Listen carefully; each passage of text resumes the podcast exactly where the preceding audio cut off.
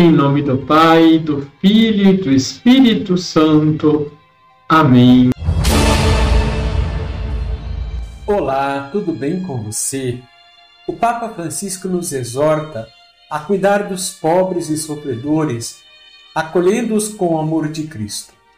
Diz o Papa: os pobres são preciosos aos olhos de Deus porque não falam a linguagem do eu, não se aguentam sozinhos com as próprias forças. Precisam de quem os tome pela mão.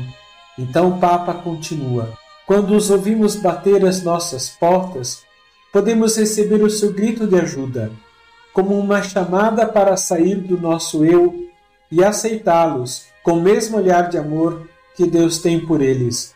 Como seria bom se os pobres ocupassem no nosso coração o lugar que tem no coração de Deus. Deixe o seu like, compartilhe. Liturgia, Liturgia diária. No Evangelho de Lucas, capítulo 14, versículos de 12 a 14, Jesus adverte o chefe dos fariseus e a todos os que estavam na refeição e propõe a gratuidade nas realizações. As palavras de Jesus brotam da sua experiência e da sua observação atenta às realidades e aos comportamentos dos que o rodeiam. Geralmente, uma pessoa que é convidada para uma refeição sente-se como que obrigada a retribuir. É como que uma barganha, uma troca, ou até mesmo uma busca de privilégios. Por isso ensina: quando tu deres um almoço ou jantar, não convide teus amigos, nem teus irmãos, nem teus parentes, nem teus vizinhos ricos, pois esses poderiam também convidar-te, e isto já seria a tua recompensa.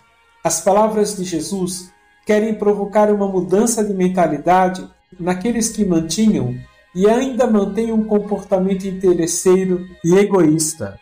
Ele faz uma outra proposta. Pelo contrário, quando deres uma festa, Convida os pobres, os aleijados, os coxos, os cegos. Tu receberás a recompensa na ressurreição dos justos. Jesus sugere a generosidade às pessoas. Seu convite é profundamente evangélico, porque coloca no centro a vida e a pessoa humana, de maneira muito especial os menos favorecidos, aos quais o Senhor tem um amor preferencial. E Jesus conclui com uma bem-aventurança: Então tu serás feliz, porque eles não te podem retribuir.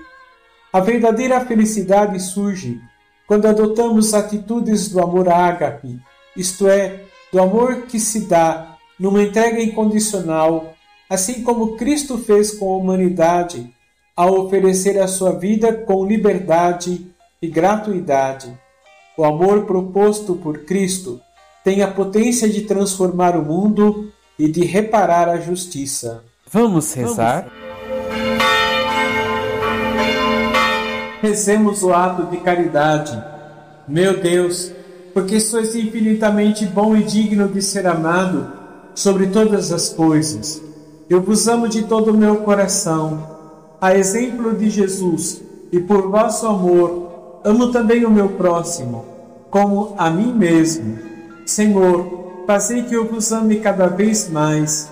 Amém. Abençoe-vos o Deus Todo-Poderoso, Pai, Filho e Espírito Santo. Amém.